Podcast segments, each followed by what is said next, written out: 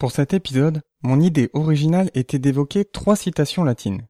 Je voulais montrer que le latin est une langue plus vivante qu'il n'y paraît et que nous l'utilisons presque tous les jours.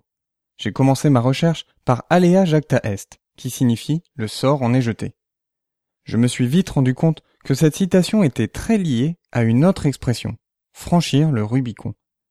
J'ai donc décidé de consacrer cet épisode au moment de l'histoire où César, en franchissant le Rubicon, s'est écrié Alea jacta est. Bonjour et bienvenue sur Batouba. Ensemble, redécouvrons les bases de la culture générale avec enthousiasme et simplicité.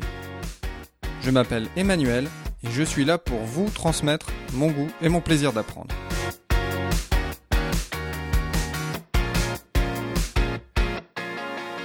Au second et premier siècle avant Jésus-Christ, les conquêtes militaires de la République romaine s'enchaînent.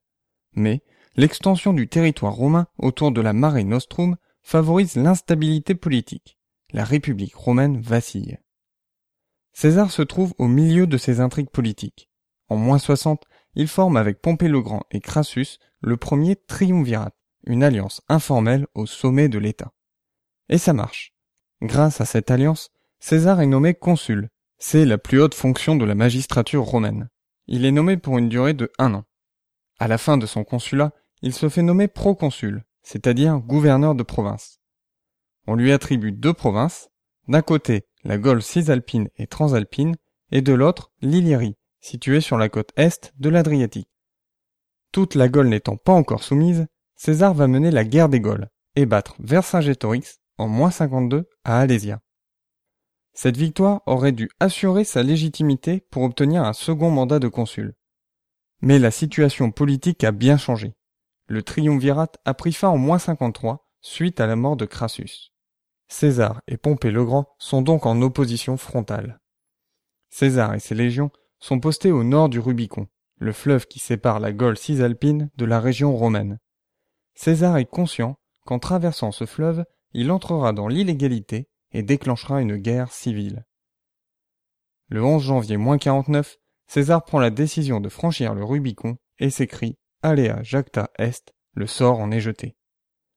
En cinq jours seulement, César va prendre le dessus sur Pompée, qui est obligé de fuir Rome dans la panique. Néanmoins, la guerre civile continue au-delà de Rome, et Pompée n'est définitivement vaincu qu'après la bataille de Pharsale deux ans plus tard. Après cette défaite, Pompée décide de fuir en Égypte. Il y retrouve l'un de ses amis, le pharaon Ptolémée XIII. Pompée avait notamment aidé son père Ptolémée XII à reprendre le trône d'Égypte. Seulement, l'arrivée de Pompée est bien embêtante pour le jeune pharaon.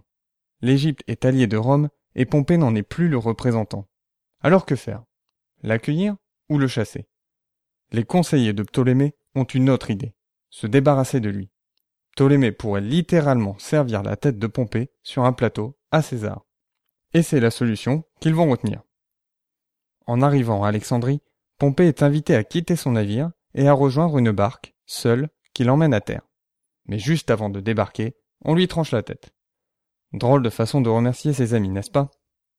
Quand César débarque à Alexandrie quelques jours plus tard, et qu'on lui présente la tête de Pompée, il est horrifié par le traitement qui lui a été réservé. C'est peut-être une des raisons qui le poussa à soutenir Cléopâtre dans la lutte qui l'oppose à Ptolémée XIII. Avant de revenir à Rome, César fera un dernier détour par l'Asie afin de détrôner Pharnace à la bataille de Zéla. C'est là-bas qu'il y prononcera sa phrase la plus célèbre Veni, vidi, vici. Je suis venu, j'ai vu, j'ai vaincu. Même s'il est éloigné de Rome, le pouvoir politique de César grandit et il finira par devenir le seul maître à bord. Il en profitera pour mettre en place de nombreuses réformes qui précipiteront la fin de la République romaine et constitueront les bases de l'Empire. César sera finalement assassiné en moins 44. La République romaine prendra fin lorsque son petit-neveu et fils adoptif, Octave, prendra seul la tête de la République romaine sous le nom d'Auguste en moins 27. Pour conclure, en franchissant le Rubicon, César ne pouvait plus revenir en arrière. Alea jacta est le sort en est jeté. Nous avons pu voir que cette décision a en effet eu de lourdes conséquences. Elle façonna non seulement la réussite de César, mais précipita aussi la fin de la République et le début de l'Empire. Je vous dis à dimanche prochain pour un nouvel épisode. D'ici là, restez enthousiastes, prenez soin de vous et de ceux qui vous entourent.